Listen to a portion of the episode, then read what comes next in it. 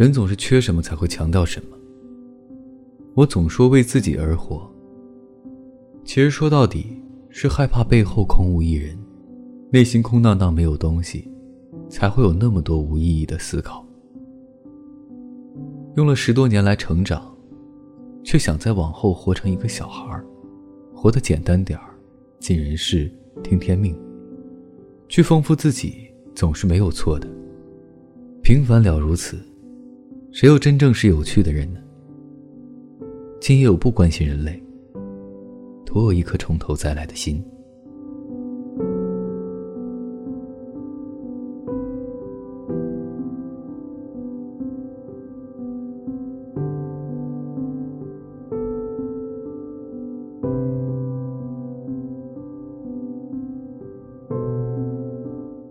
提前和各位说一声晚安，一夜好眠。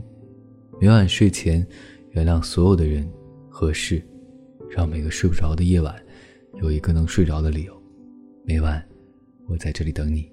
就这样。